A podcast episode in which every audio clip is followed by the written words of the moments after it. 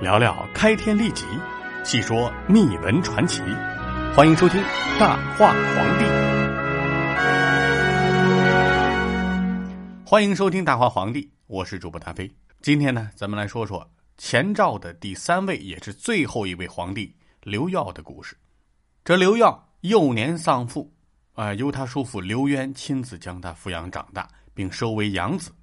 他呢，年幼聪慧，有非凡气度。啊，刘渊曾经这样评价他说：“这孩子呀，是我们家的千里驹，他日不可限量。”八岁的时候，随着刘渊到西山狩猎，当时呢正赶上下雨，他们在一棵树下避雨，突然打了一个雷电啊，旁边的人呢都吓得趴到地上，但是刘耀却能够神色自若，因而也颇受刘渊的赏识。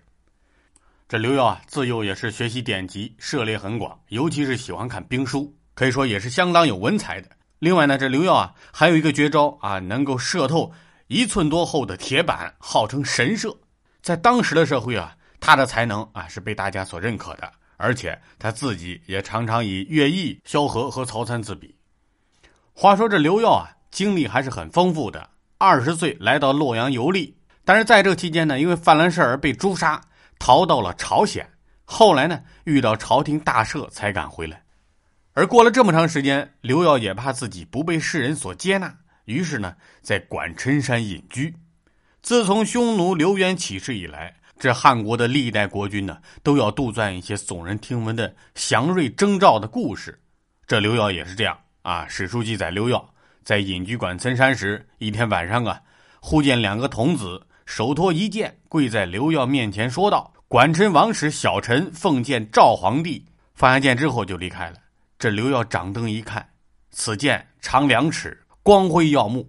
后来啊，又发现这个剑光啊，能够随着时令的转移而改变颜色。大概啊，刘耀的永名以及以后的国号赵，都是由此而来。西晋永兴元年，也就是公元三百零四年，刘渊汉国建立。此时的刘耀也已经是崭露头角，被封为建威将军，率兵相继攻克了山西的一些郡县。为汉国在并州的发展奠定了基础。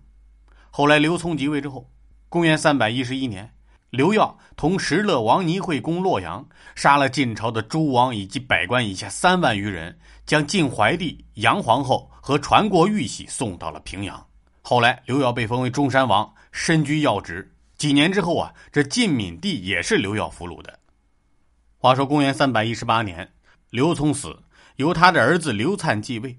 此时的匈奴汉国形势发生了急剧的变化，外戚晋准因为他的女儿得宠于刘粲，逐渐的窃取了汉国的政权。不久后发动政变，将居于平阳的匈奴刘氏宗室，无论老少，皆斩于东市，自号大将军、汉天王。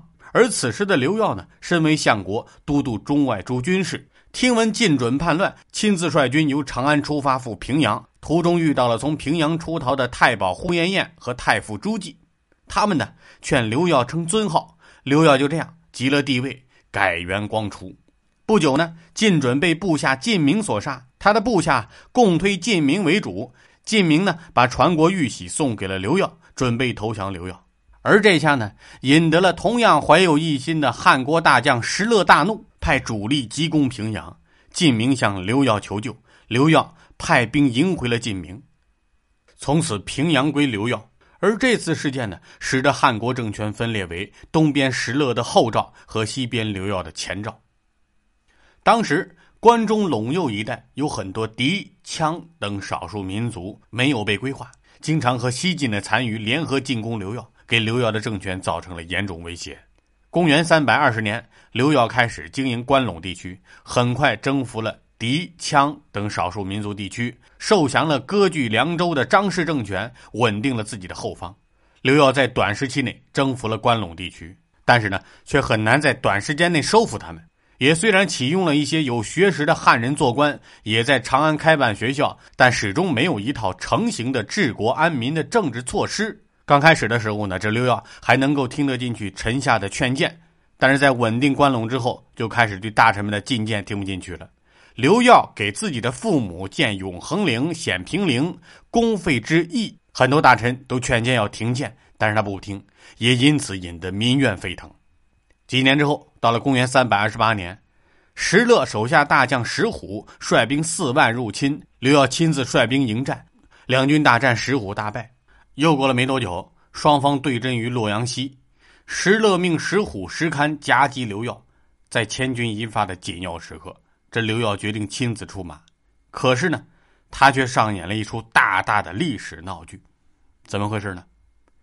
说这刘耀穿好了衣甲，要左右拿来一坛酒，昂起头来一饮而尽。战前饮酒有壮胆之用啊，本来没有什么特别的。可是咱们这位刘耀皇帝啊。从营帐中走到营垒门口，又喝了一坛酒。上马之前又饮了一坛酒，三坛酒进肚。这刘耀啊，已经是醉意很浓了。就这样摇摇晃晃、晕晕乎乎的上了马，来到两军阵前挑战。这你肯定会说啊，这刘耀是不是练过什么醉拳、醉剑之类的功夫啊？所以才把自己灌醉？啊，真相是绝对是你想象不到的。刘耀根本不会什么醉拳之类的功夫啊，就是这样一个醉鬼的形象上了战场，结果可想而知。前赵军队大败，刘耀在退兵时马陷石渠坠于冰上，身上受了十几处伤，被石堪生俘。你想，好歹一位皇帝啊，就这么当了俘虏。